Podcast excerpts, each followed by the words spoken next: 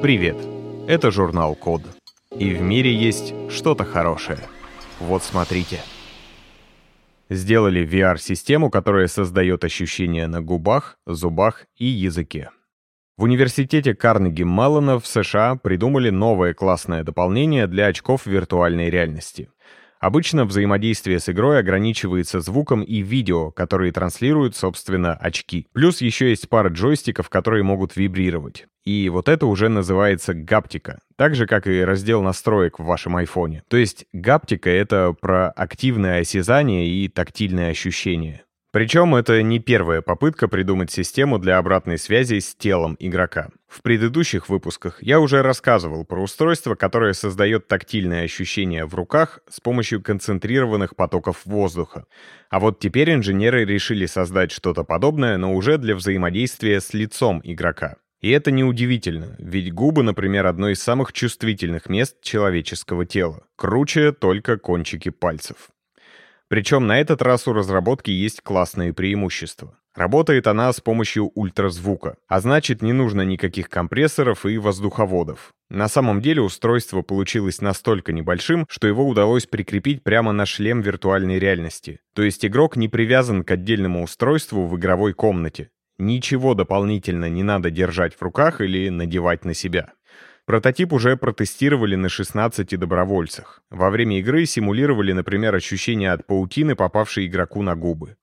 И если вам это кажется перебором, знайте. Дальше на игрока нападает небольшой паук и ползает, ну, конечно, по губам. Впрочем, есть и менее противные примеры. Питьевой фонтанчик, чашка кофе и даже сигарета.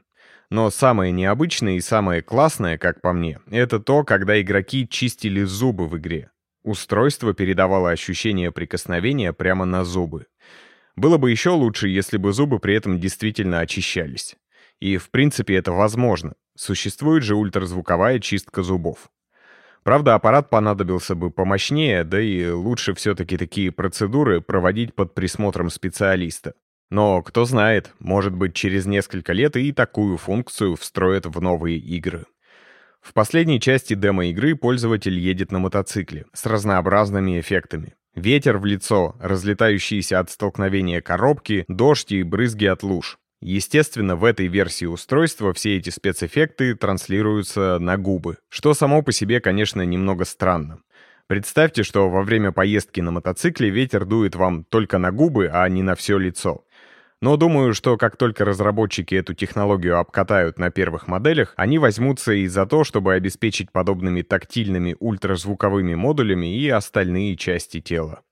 В общем, пока что такие штуки пробивают себе дорогу в будущее сквозь примитивные игры но я думаю, что в ближайшей перспективе их ждут гораздо более интересные области применения. От суперреалистичных тренировок для представителей опасных профессий до удобного и информативного управления, скажем, медицинскими роботами или роботами-хирургами.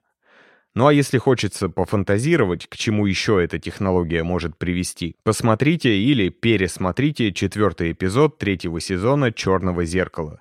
Называется он «Сан Джуниперо». Спасибо за внимание. Заходите на сайт The Code Media и подписывайтесь на нас в социальных сетях. С вами был Саша Начито. Скоро услышимся.